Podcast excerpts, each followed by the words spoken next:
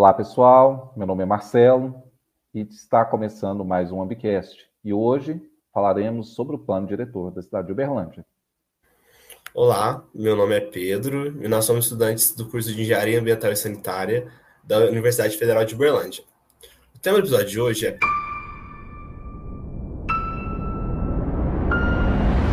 Plano Diretor uma oportunidade de discutir sobre a cidade que queremos.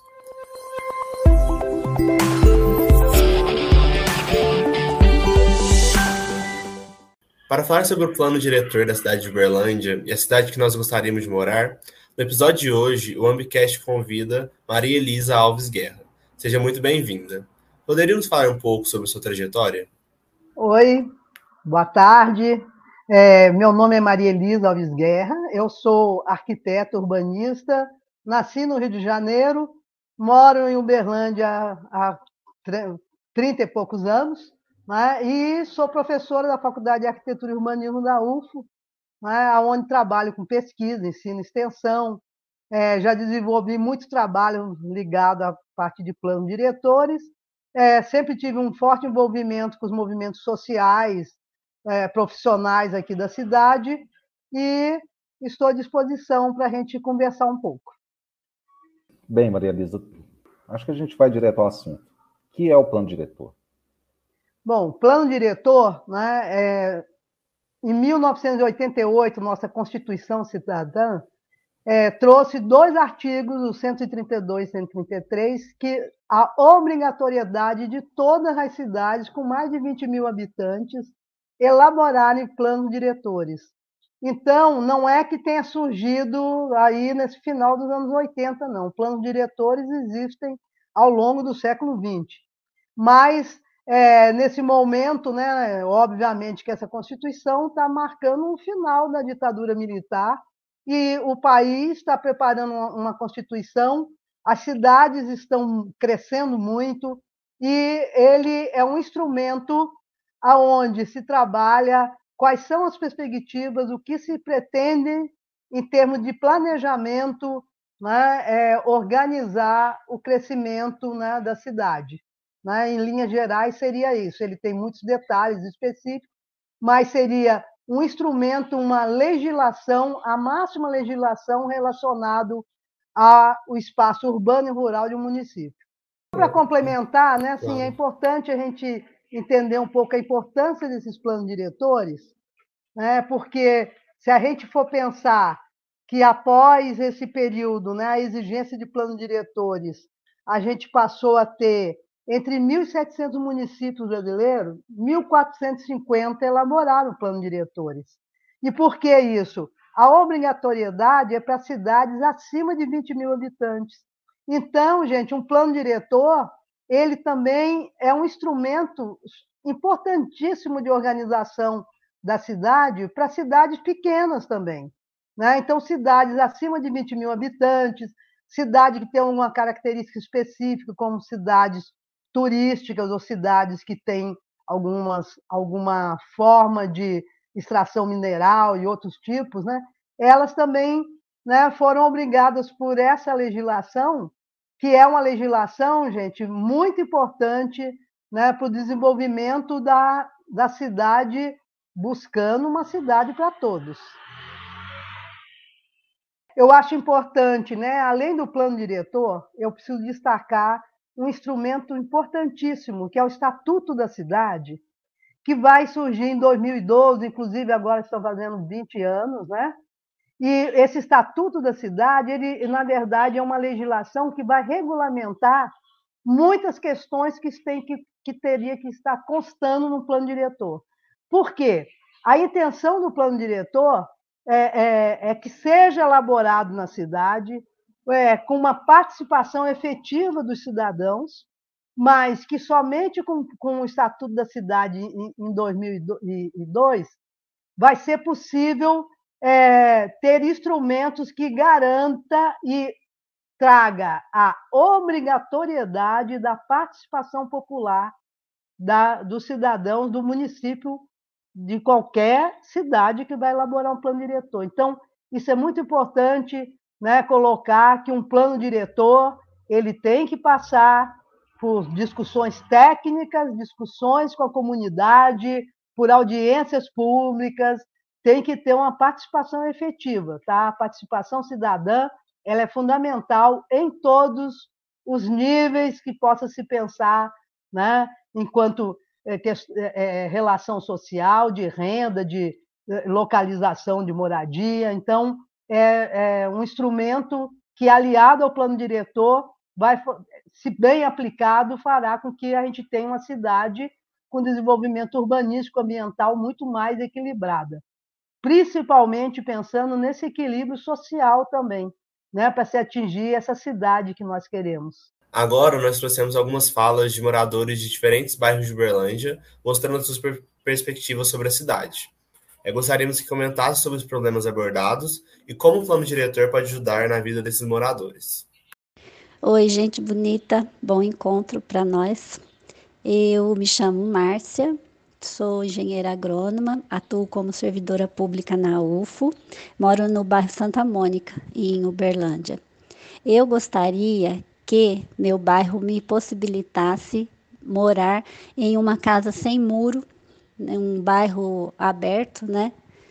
Onde eu pudesse no final da tarde sentar num banquinho na minha varanda, ver o meu vizinho, ver quem está andando de bicicleta, quem está passeando com a criança, quem está passeando com o cachorro, que isso possibilitasse maior contato entre as pessoas que moram na mesma proximidade. Eu sinto muita falta disso, de ter esse, essa vida mais aberta.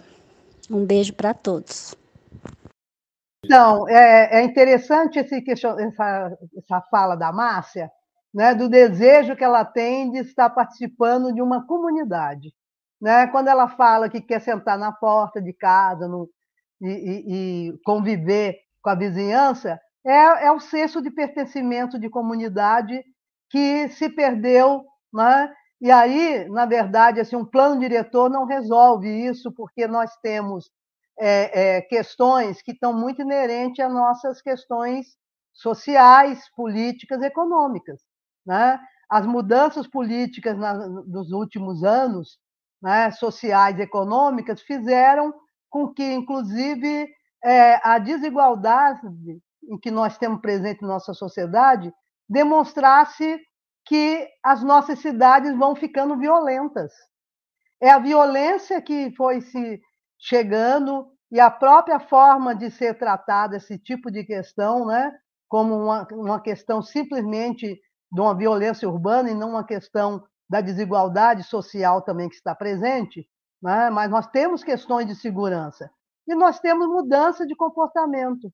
Né? O mundo mudou, a, a, a, os comportamentos mudaram, o padrão de urbanização mudou, a cidade cresceu, né? nós estamos numa cidade média com 700 mil habitantes.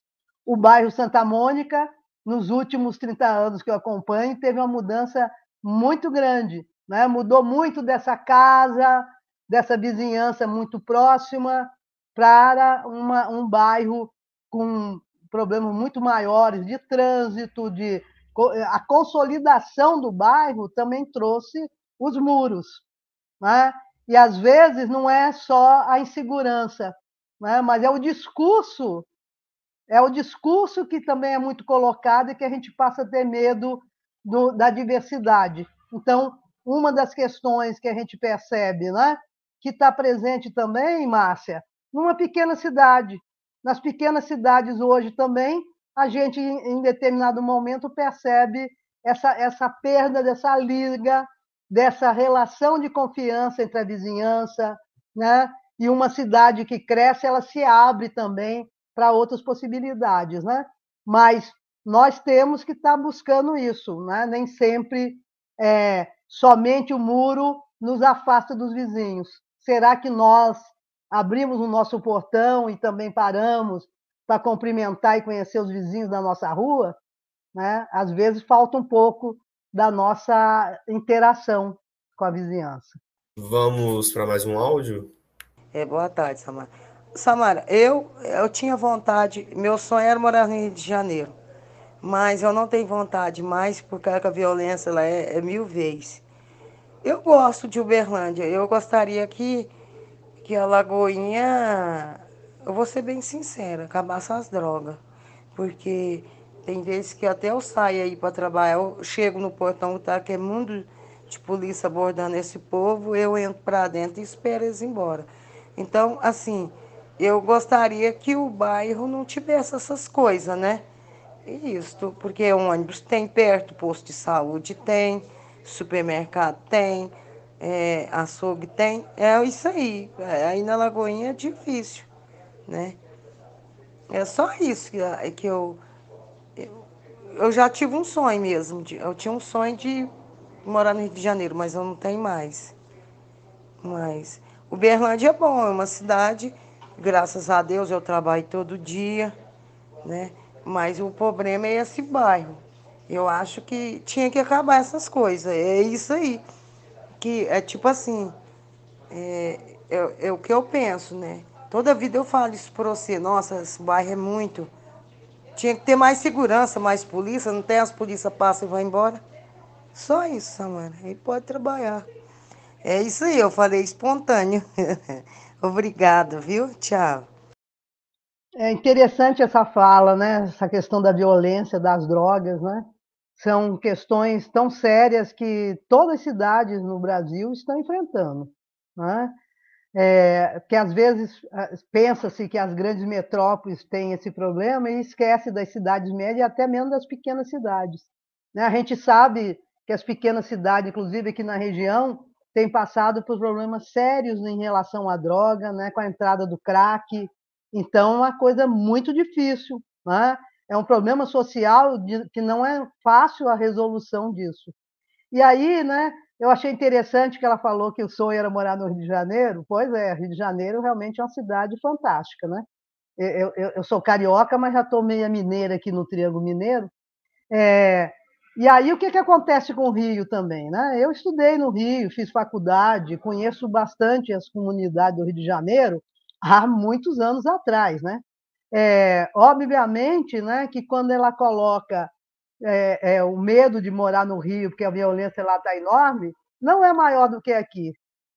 A forma em que é colocada por uma grande televisão, né, que vai para o Brasil inteiro, como é colocado, obviamente, uma grande cidade, você vai ter problemas muito maiores, né? Mas essa questão de droga, de violência, está presente, assim como está presente em comunidades, né, em, em, em favelas do Rio de Janeiro, é, nem sempre está em todos os bairros com a mesma intensidade.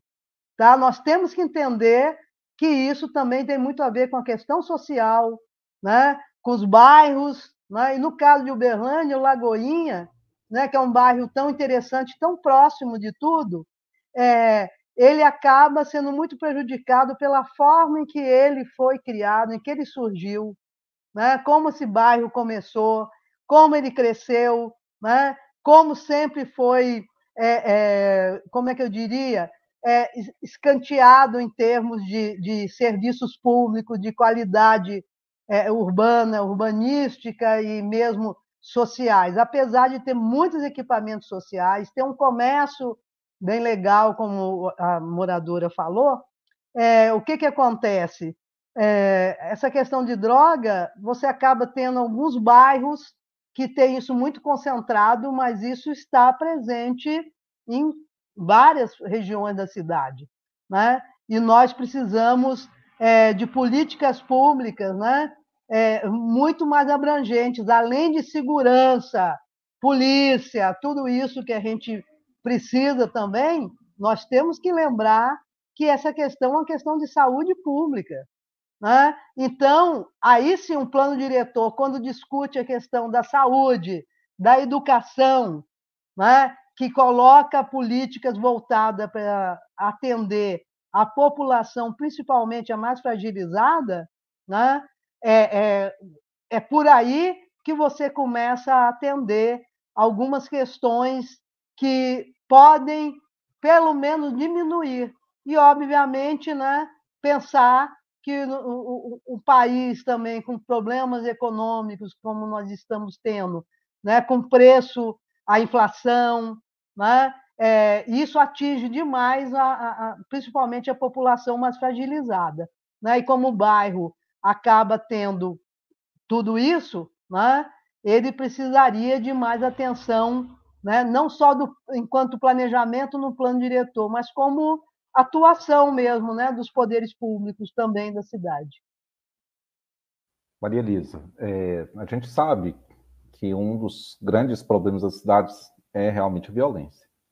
E como plano diretor e o Estatuto da Cidade pode amenizar essa situação?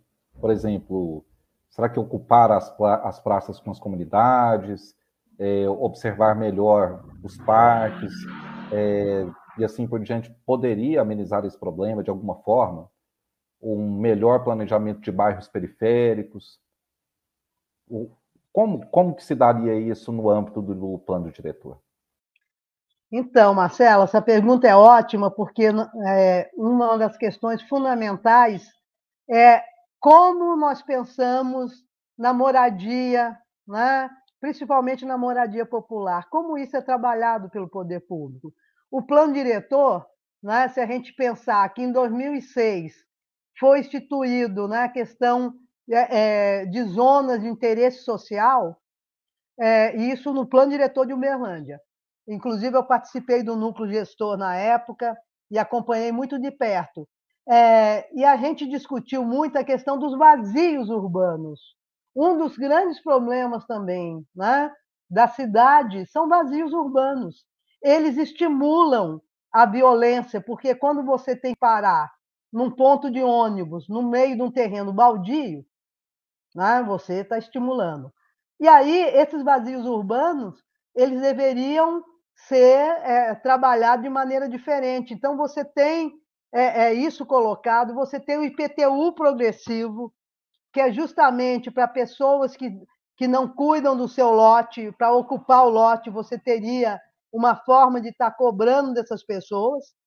É, a localização de conjuntos habitacionais ou de obras de interesse social no, na, no, contíguo à cidade e não lá longe, fora da cidade, né? porque a localização, né, às vezes, dos conjuntos, eles estão tão distantes da cidade, e ele não está distante não é porque você tenha entre ele um rio, um córrego, uma área verde, às vezes é simplesmente por causa da questão do valor da terra. Gente, o valor da terra é o nó da questão. E isso é, acaba inibindo é, justamente uma forma de pensar e de planejar, né, principalmente pela especulação imobiliária, é, trazer, ter formas de ser, de localizar e de propor é, a localização de moradias com equipamentos contígua à cidade. E aí você fala uma questão importantíssima, que o que acontece com os nossos espaços de praças e parques. A pandemia veio mostrar que é fundamental pensar nos espaços urbanos. Eu posso morar num apartamento pequeno e ter uma praça próxima à minha casa, uma praça urbanizada, organizada, né? Com segurança também. E segurança também, às vezes, não é só polícia. Segurança é uma iluminação, uma qualificação do espaço, é diversidade. Né? Quando a gente fala a, a, a ocupação de espaços públicos pela comunidade, é isso. Como pensar também atividades, é, é, é impulsionar a comunidade também a propor, mas com, com esse apoio do poder público, a ocupação desses espaços. As nossas periferias sofrem muito também com violência pela falta de espaços culturais. É, eu trabalho há muitos anos com pesquisa com os alunos aqui na cidade e eu posso falar com clareza. Uma das grandes questões que nós temos, que às vezes as pessoas não dão a devida importância, é, além da, da escola, da, do postinho de saúde básico, da delegacia, nós temos que ter centros culturais, centros esportivos, porque a cultura ela junta, a cultura esclarece, a cultura é, é, é, traz também a diversidade. Então, um dos pontos que vários estudiosos apontam, né, que a gente sabe que é fundamental, é, além desses serviços públicos, básicos, que eu digo que são os básicos. A gente fica, às vezes, falando do básico. O básico é meio fio, calçada, calçada, porque a gente asfalta um loteamento para o carro passar e não faz calçada para o pedestre. Nós não fazemos ciclovias. Então, é, é, é, é são diversas ações, né, Marcelo, que poderia estar fluindo para uma sociedade um pouco mais saudável, um pouco mais diversa e um pouco menos excludente. Né? A violência tem, aumenta e vai aumentar sempre, enquanto nós pensarmos numa cidade segregada e excludente. Né? Enquanto nós não pensarmos em, em juntar, em ter é, é, é, uma leitura do outro, do estranho, como uma leitura de um ser humano né, que está no mesmo, que é um, um cidadão como eu, a, a, a, tendência é que essa estranheza faça com que algumas pessoas se autossegregam e outras aproveitem também esse discurso e segregam por si só. Então, é um, um dos grandes problemas que um plano diretor, uma política urbana, o estatuto da cidade, ou, ou planos setoriais, nem todo bairro é igual ao outro. Por exemplo, quando eu vejo Uberlândia, que já tem várias subáreas centrais, com comércio, com, com serviço bastante forte em alguns bairros, é, deveríamos estar pensando em, em, em qualificar esses espaços. E, a partir disso, aonde a gente tem dinâmica econômica, gente, nós temos vida, temos gente caminhando, temos fluxo, e, e numa cidade, o movimento, o fluxo de pessoas é que faz a cidade. Né? Então, a arquitetura, enquanto objeto né, que vai estar presente, ela vai se movimentar também, ela vai respirar mais é, é, uma cidade mais agradável, mais convidativa, ou também uma cidade mais excludente. Eu percebo que a gente pode, uma das políticas que tem que ser pensada enquanto implantar nessa cidade urgente, lembrar que nós estamos no século XXI, né? que agora o mais importante não é esse período, essa ideia rodoviarista, não é o carro particular. A importância agora é transporte público de qualidade, é ciclovia, é, é calçadas com qualidade e pensar também na inclusão das mulheres nos espaços públicos. De uma maneira geral, nas pesquisas que a gente sempre faz, as mulheres se sentem totalmente excluídas, né? a não ser quando veio a tal das, das estações de ginásticas aí, mas de, ginástica, de uma maneira geral, faltam também né? É, é, incluir né, é, as mulheres, de fato, nos espaços. Né? Então, eu acho que essas coisas combinadas, né, obviamente, pensando num país que possa também começar a ter um, um, uma, uma recuperação, né? tanto econômica como ambiental, para a gente pensar que nós somos o conjunto do ambiente, né? um ambiente em que nós cuidamos, ele também vai responder positivamente. Então, acho que não é só uma coisa, são diversos pontos que ah, uma cidade que já tem uma classificação muito alta né? dentro da, da do desenvolvimento humano, que tem coisas básicas bastante resolvidas, elas têm que ter um pouco além do básico. Uma cidade média como Uberlândia, com 700 mil habitantes, já deveria ter espaços muito mais, é, com muito mais qualidade nas nossas periferias. Então, é, são questões que é, é, não pode ser sozinho, não é só botar a delegacia e o policial. Isso, é, isso não é nada. Isso faz parte de um conjunto de políticas sociopolíticas, de, de, de políticas sociais e, e, e, urbanísticas. É um pouco por aí que eu penso. É, porque eu poderia perguntar se as políticas públicas não causam segregação tem hora, tipo por, por escolhas de estruturas, é mais fácil montar um viaduto na zona sul do que montar um sistema de esgotamento sanitário num bairro de periferia, por exemplo. E não que esteja errado os viadutos, né? Eu não estou dizendo disso, mas às vezes questões de prioridade. É, Marcelo, sabe o que acontece? Não é que é questão de prioridade. É quem, quem é prioritário numa cidade? A quem interessa politicamente atender? Né? Então, assim, nesse sentido, Marcelo, o que, que acontece? A prioridade do esgoto, do viaduto, de um posto de saúde, de um polo esportivo, de uma escola, ela pode ser prioridade zero, dependendo né, a quem se direciona. Agora, você, nós temos que entender o que eu falei: o nó é o preço da terra. É, é, nós tivemos uma mudança muito grande dos anos 80 para esse século, né? com a questão, houve uma mudança brutal e que nem sempre as pessoas percebem, que foi é, é, você sair do valor, por exemplo, da propriedade, enquanto terreno e construção, para o valor da financiarização do solo. A terra passou a ser um elemento importantíssimo dentro dessa macroeconomia, de tal maneira que antes nós tínhamos aqueles agentes imobiliários. Isso muda a partir do momento que a gente passa a ter grandes empresas, de indústrias, de outra área econômica de atuação, a começar a financiar o espaço urbano. Então, essa valorização da terra, ela passa a ser vista como uma mercadoria muito é, importante para os investimentos.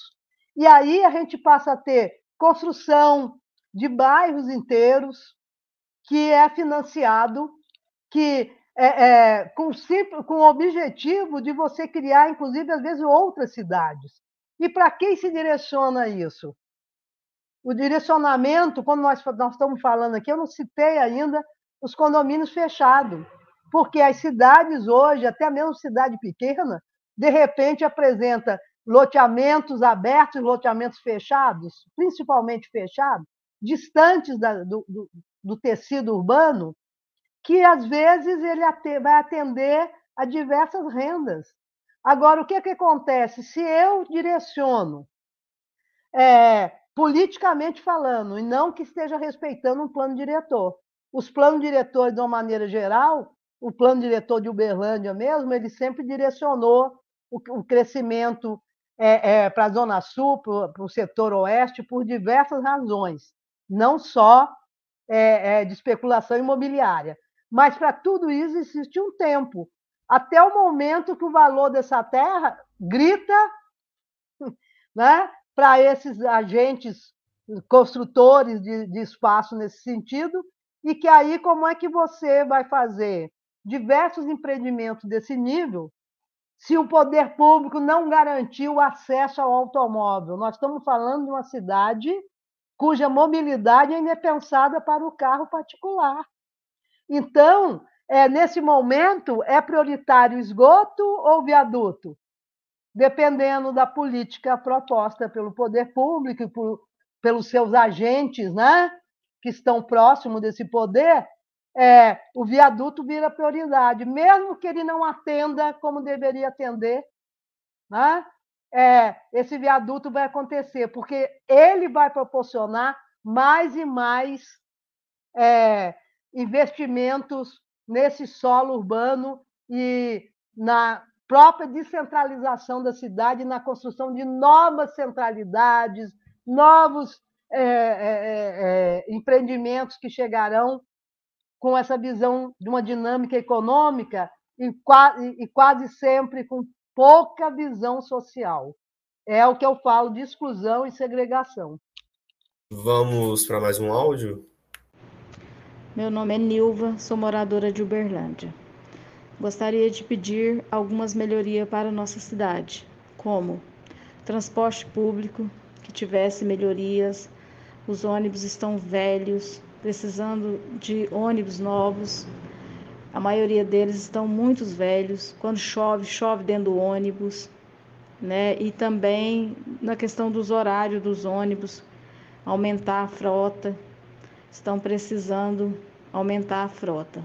E também gostaria de pedir com relação à nossa saúde pública, que tivesse uma atenção maior, casuais, que aumentasse os médicos, os atendimentos estão muito ruins não está tendo médico para todo mundo, né? Então, assim, na saúde, então, é o que mais precisa.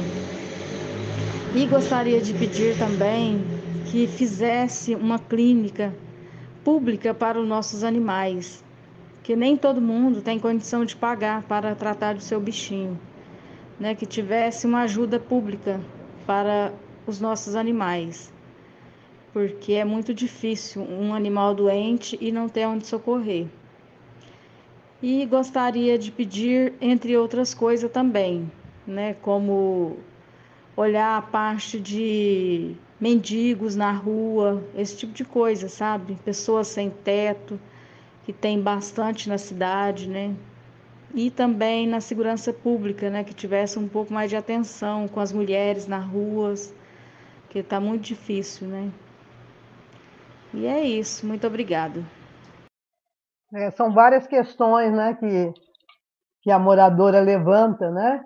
É, vou começar pelo final. Uma coisa muito importante quando ela fala da segurança, da saúde, mas que ela coloca a mulher nessa discussão. As mulheres, de uma maneira geral, elas não participam de uma discussão mais ampla né, da cidade que, que elas querem, que nós mulheres queremos. E aí, é, quando fala na questão da violência, ela é geral, mas voltada para a mulher é muito maior, e nós sabemos. Lógico que é um assunto que poderíamos discutir muito a respeito. Mas o que, que acontece? As mulheres se sentem muito ameaçadas sempre, né? e num, num ponto também tem a ver com o transporte público. De uma maneira geral, gente, ainda são as mulheres que saem com os filhos de ônibus para ir ao posto de saúde, para levar na escola, para levar na casa da avó, para mil outras coisas. Né? Essa ideia da mulher, que nós estamos no século XXI e ainda acho que nós temos essa ideia maternal de ser cuidadoras, fez com que a gente é, é, recebesse também né, uma dose dupla ou tripla. Né? E aí, é, quando as mulheres falam, elas sempre levantam questões que, no fundo, está intimamente ligada com essa questão da nossa segurança física também. Então, isso é uma questão muito presente, e a questão do transporte público precisa urgente que o poder público, que é quem tem a Secretaria de Transporte, ela tem contrato com as empresas, né? e dentro disso tem a exigência da atualização de frota. Né? Então, Agora, por conta da pandemia também, tudo é culpa da pandemia, não é. Esses ônibus já deveriam ser trocados há um tempo. Né? Então, é uma cobrança que tem que ser feita, porque a questão do transporte público, né, quando criou o CIT, né, esse Sistema Integrado de Trânsito, em 1992, é, e depois de 98 fez toda uma integração aí, é, a ideia, inicialmente, ele funciona até muito bem, mas lá dentro das propostas, né, sempre existiu a exigência de manutenção de frota atualizada com acessibilidade que sempre teve aqui, que é uma conquista que nós, nós aqui de Uberlândia conseguimos incluir na lei orgânica do município em 1988, com uma batalha muito forte, né, uma presença muito forte da associação né, dos deficientes físicos da cidade. Então, é uma coisa muito importante, mas tem que ser ampliada, mantida, atualizada. Né? E isso aí, é, às vezes eu tenho a impressão que o nosso poder público ele faz uma defesa, ele é advogado de defesa das empresas e não da, dos moradores. Né? Então, são questões que, pode, que podem e devem ser cobradas, tem que ser cobrada pela população. Né? E aí, essa população que anda de automóvel, né? eu ando de carro, eu ando, mas se eu também não enxergar o ciclista, o pedestre, ou quem está no ônibus, ou em algum momento eu serei pedestre, serei ciclista. Né? Então, são questões muito amplas de mobilidade né? que tem que ser pensado. Alguns, na né? questão da saúde pública, ou a saúde mesmo voltada para os animais, né? são questões que nós temos que estar cobrando sempre, né? porque é, é, sempre está deficitário. Né? Mas como é que a gente pode estar tá participando disso também um pouco mais? Né? A, a, a, partir de uma participação mais efetiva nas discussões dos problemas da cidade. Nós também temos que sair do nosso marasmo, né? senão a gente vai desejar sempre e nós não vamos estar cobrando também né, a parte que cabe. Né? Nós temos que cobrar também das nossas autoridades, dos nossos, nossos representantes na Câmara de Vereadores. Nós temos que ver em quem nós votamos sempre, né? porque esses vereadores são eles que vão estar na Câmara contribuindo com o Poder Executivo para o bem ou para o mal. Né? Então, são muitas questões ligadas nessa questão, nesse assunto. Maria Elisa, só puxando um pouco para o plano diretor, como é a, a distribuição dos ônibus na cidade de Uberlândia? Eu, os momentos que eu usei, eu reparo que tem muito essa parte do terminal. Como que isso é planejado? É, o, o, o Sistema Integrado de Transporte Público de Uberlândia, ele parte de uma base central, que é o terminal central do centro da cidade, e é, a ideia do, o planejamento e a forma que foi estruturado, que você teria várias estações, várias é, é, estações em regiões da cidade. Né? Uberlândia, administrativamente, ela é dividida em cinco regiões. A gente tem o centro, norte, sul, leste, oeste. É, e aí é, construiu-se o terminal central, né? e a partir disso você vai descentralizando. Então, você vai construir a estação Santa Luzia, Industrial, agora lá o Murumbi, ou então no setor oeste, que foi recém-construída a, estação lá no bairro Canaã. É, e, por, e aí, a partir desse estudo em que você tem esse tronco central, você tem a ligação do ônibus do terminal central para os terminais e entre os terminais que são interbairros. Quer dizer, é, é um sistema é, é, muito bem pensado, muito bem planejado, que aos poucos também foi perdendo a qualidade no sentido do número de, de, de carros para atender a população e na própria mudança também da mobilidade. Vejam bem, atualmente, o que se pensa, que se estuda, é a mudança, inclusive, do tipo de ônibus de transporte público. Nem sempre você tem que ter um ônibus enorme. Às vezes você precisa de um micro-ônibus, porque é, houve uma mudança nos últimos anos, o fato das pessoas também estarem é, tendo outro tipo de atividade, gente, porque até a década de 80 você tinha também um itinerário muito claro. Né? A, a, é, as mudanças na diversidade da própria forma de vida, dos nossos modos de vida, criou uma dinâmica, uma movimentação de fluxos muito diferenciadas. Então, com isso, né, é, determinados horários passa você não, não ter mais um público enorme para ter ônibus enormes. Ou, em alguns momentos, você precisa ter, sei lá, de um bairro para o centro, de manhã você tem que ter mais horários com ônibus maiores. A partir, por exemplo, sei lá, entre 10 da manhã e 2 da tarde, você deveria ter mais horários com ônibus menores, para que também não seja, não dê prejuízo para a empresa. Né? Então, esse equilíbrio tem que acontecer, mas muitas cidades já trabalham com essa questão de, de análise de fluxo, né? da necessidade de ônibus em determinados horários que atendam muito mais passageiros e ao longo do dia, em alguns horários que você tem um fluxo menor de pessoas, você tenha micro-ônibus com mais horários disponíveis. Né? É mais ou menos por aí, que é um assunto bem complexo, mas o que precisa é, é atualizar o sistema, atualizar os ônibus, atualizar a forma de cobrança e o custo, inclusive. Como se cobra, quanto custa, né? como pensar essas questões no momento em que a gente tem essa, esse crescimento enorme do, do preço do combustível. Então, são, não, não é muito simples, mas é é, é viável de bons estudos. Muitas cidades demonstram que isso é viável. Vamos para mais um áudio? Meu nome é Ana Laura Reis, eu sou moradora do bairro Jardim Patrícia, eu sou publicitária e eu gostaria de morar em uma cidade que fosse limpa e que fosse mais segura para todos os cidadãos. que tivesse menos, é, menos poluição e também tivesse menos violência nas ruas. Você coloca isso muito bem. Todos nós, todos nós, todo cidadão merece, não só merece por, por ser um presente, mas porque todos nós pagamos impostos. Né? Então, é, às vezes esquece-se que os moradores estão pagando né, a manutenção do serviço numa cidade.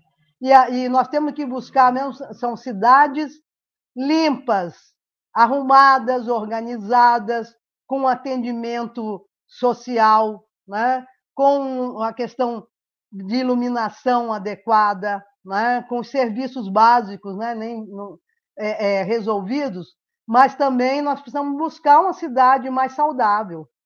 Né? Quando a gente fala em cidade sustentável, em comunidade, né, nessa, nesse senso de comunidade, de sustentabilidade, isso faz parte, inclusive, da Agenda 2030 da ONU, que, que o Brasil assinou isso, e as cidades estão buscando essa sustentabilidade. E entre isso, é, é, ótima sua fala. O que nós precisamos são de cidades saudáveis, agradáveis, bonitas, iluminadas, é, é, com vegetação, porque assim não dá para se não, não uma cidade quente como Berlândia com esse clima, a gente não ter é, uma arborização. Isso é o primeiro ponto.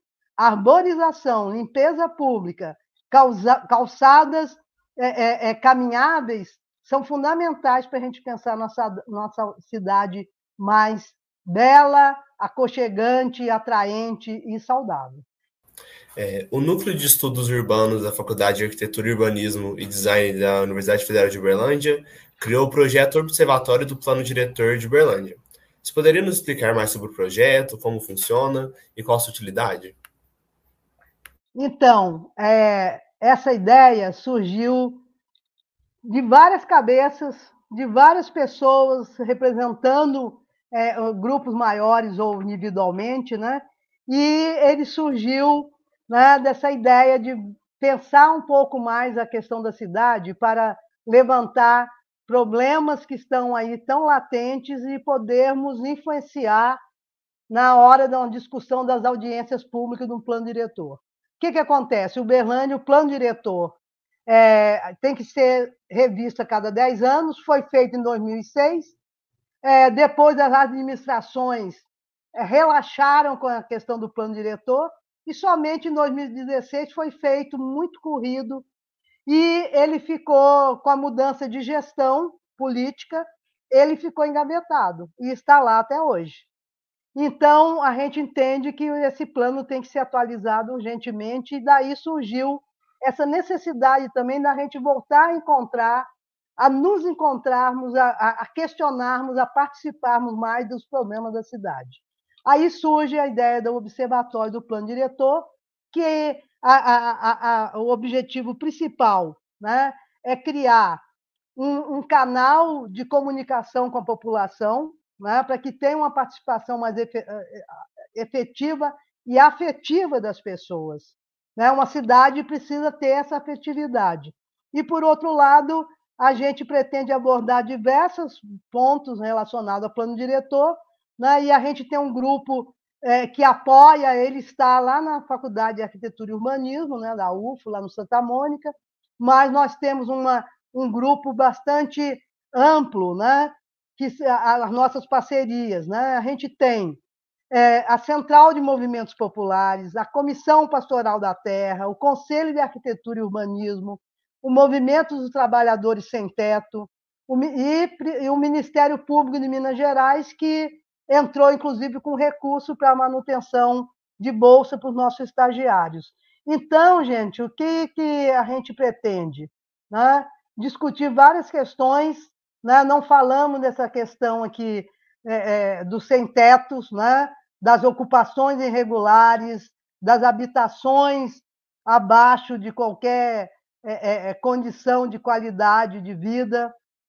E são questões fundamentais, né? Uma cidade que não proporciona condições dignas de moradia, seja em relação à habitação ou em relação ao bairro, em relação ao direito à cidade que todos têm que ter, ela precisa, né, ela está meio na UTI, ela está precisando também de socorro, no sentido de falar: olha, nós somos cidadãos e nós precisamos discutir um pouco mais o, o, esse direito à cidade, o valor da organização do espaço social.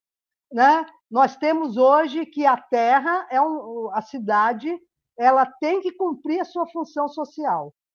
E isso é possível através de um plano diretor. Nós temos que sair dessa ideia do uso do solo da cidade enquanto apenas um, um sistema de, é, de negócios para um sistema de organização social de atendimento a isso. Então, esse é um dos pontos principais, mas o que a gente pretende abordar e buscar e convidar as pessoas que queiram participar, né, que a intenção é que a gente possa estar ampliando essa, é, é, essa discussão da cidade sustentável. E sustentabilidade, gente, sem organização do solo, sem pensar essa questão social, esse, esse acesso à cidade como um todo, não existe. Né? Ambientalmente, urbanisticamente, nós temos que estar equilibrados. Né? Então, a nossa intenção é que a gente consiga é, é, fazer, mobilizar, né? trazer as pessoas para uma participação e, ao mesmo tempo, a gente quer sensibilizar os poderes públicos, né? quer seja o executivo, o legislativo e o judiciário. É por aí. Maria Elisa, é... primeiro a gente quer agradecer a você, é uma honra estar recebendo você nessa casa de ideias nossa, que é o podcast, e dizer que é muito importante que, que é, pessoas igual a você, uma, uma urbanista, uma militante é, no, no, desse, dessa, dessa nova modalidade de cidade mais sustentável e representante desse, do observatório, do plano diretor, venha sempre a público, né, e dizer que não é, talvez, né, a gente precisa de mais um, dois, três, quatro episódios, tamanho conhecimento e a estrutura que a gente poderia, e, e assuntos que a gente poderia abordar, né. E é, agradeço vocês. Você deixa a palavra aberta agora para você colocar as considerações finais e alguma pontuação que queira fazer. É, eu quero agradecer né, a, a você desse podcast. Eu acho que essa iniciativa é excelente. Nós temos, são esses tipos de iniciativas né, que fazem com que as pessoas se envolvam também com a cidade. Eu quero dizer que assim ah, nós tivemos uma participação, nós, população, que eu quero dizer. Na, na, no final da década de 80, 90, né, lógico que naquele momento a gente tinha que. A nossa busca era de construir um país, construir legislações ambientais, urbanísticas e, e, e fazer com que a cidade abrisse o espaço para a população participar. Hoje nós temos o plano diretor, o estatuto da cidade, que te diz que é obrigatório para uma, uma governança saudável, sadia, a participação cidadã. Então, é, é, isso é uma, uma obrigação do poder público, não é favor, seja do executivo, seja do legislativo ou judiciário. E então frisar que não, a nossa participação ela, ela está garantida em lei, mas como a gente sabe que nem sempre as leis são, são consideradas e respeitadas, nós temos que voltar também né, a estar discutindo e buscando espaço junto a esses poderes. E aí queria dizer que agradecer muito né, a participação, estou à disposição né, quando vocês quiserem qualquer sugestão ou algum auxílio, uma contribuição, eu estou à disposição. Coloco lá o núcleo de estudos urbanos da faculdade também à disposição e convido todos a participarem do observatório do plano diretor, né, que nós estamos lançando. É, daqui a pouco estará no, no ar já as plataformas, site, Instagram, mas a princípio, quem quiser fazer contato com a gente pode entrar é, mandar um e-mail, a princípio, um, é um pouco antigo, mas para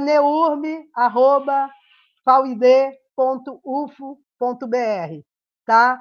E nós vamos estar divulgando e qualquer coisa, mesmo se quiser me procurar, o Núcleo de Estudos Urbanos fica no Bloco I, no Campo Santa Mônica, na Faculdade de Arquitetura, estamos abertos a contribuir, né, no que for, for possível a gente contribuir. Bem, pessoal, é, depois dessa aula maravilhosa da Maria Elisa, que cidade que você quer? Fique com alguns relatos dos moradores dos bairros diversos de Uberlândia. Boa tarde, eu sou a Cacica Cauane Tupinabá, moro aqui no bairro Glória, sou coordenadora da cozinha comunitária do bairro, onde a gente estamos é, é, tá tendo uma pesquisa com a água da UFO e a qualidade da água do que nós tomamos. Olha, a água que nós tomamos aqui, muitas vezes ela é contaminada porque tem as mangueiras, é, aí fica furada no meio do esgoto, céu aberto. E a gente quer uma qualidade de um bairro melhor, né? Uma qualidade de uma cidade melhor, com água tratada, com asfalto, com uma estrutura como um cidadão merece. Queremos é, um, meio, um meio ambiente protegido, as águas dos rios protegidas, sem lixo, sem é, lixo nas ruas, sem sujeira, uma, um meio ambiente, umas ruas, um bairro bem é, é, legalizado, bem tratado, como todo cidadão merece. E é isso, uma cidade boa, todos os moradores também estão bem, todos os habitantes estão saudáveis e, e bem com a vida. Eu sou Ivana, do Santa Mônica, atendente de telemarketing. Gostaria de ver nossa cidade assim, com ações mais efetivas em relação à diversidade. É, a gente tem uma sociedade ainda muito preconceituosa, precisamos conscientizar essa galera a respeitar as individualidades, né? Então eu acho que é mais por esse lado aí. Boa noite, meu nome é Viviane Soares, sou de Uberlândia, Minas Gerais, moradora do bairro Gávea Sul. Sou personal trainer de profissão e como seria a cidade em que você gostaria de morar?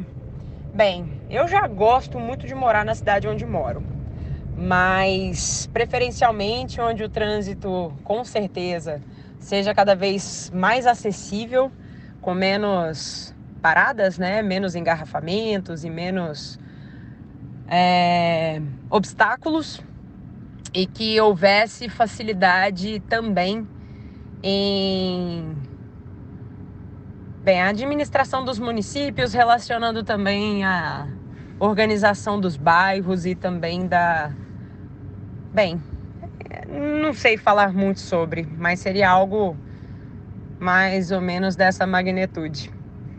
Mas diante disso tudo, do contexto atual que eu vivo, eu moro numa cidade que me traz um pouco essa acessibilidade e essa tranquilidade de morar, né? Onde não somente a acessibilidade do trânsito, mas também da quantidade de coisas que tem no meu bairro que oferece. Então, acho que isso seria uma boa cidade para se morar, né? Você morar perto de tudo e ao mesmo passo ter fácil acesso. Meu nome é Thais Santos. Moro no Parque dos Verdes em Araguari. Atualmente sou estudante de engenharia ambiental e sanitária, mas também sou artesã nas horas vagas. A cidade ideal para mim seria aquela cujo os bairros ou a localidade que as pessoas moram não seja um fator discriminante. Que dependendo do bairro, há, há um certo preconceito pela localidade, a dificuldade de acesso ao transporte, a frete, ou até mesmo pedir um simples, um simples lanche, é, às vezes você não tem fácil acesso ou o frete é extremamente caro por conta de onde você mora. Para mim, o ideal seria isso, sem preconceito aonde você mora. Meu nome é Elisângela Oliveira, moro no bairro Cidade Jardim, trabalho de enfermagem. A cidade que gostaria de morar é uma cidade onde tenha mercado, escola, hospitais e hortas em todos os bairros, ciclovias que levam a toda parte e praças onde as crianças possam brincar, sem medo do mato, do escuro e da marginalidade, e que haja mais oportunidades de trabalho.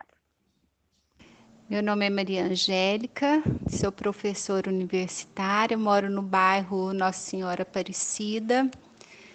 É, para a cidade de Uberlândia ser melhor para se viver, são várias questões, no meu ponto de vista, que destaca. São as praças é, mais conservadas, com mais plantas e, que, e mais seguras, com boa iluminação.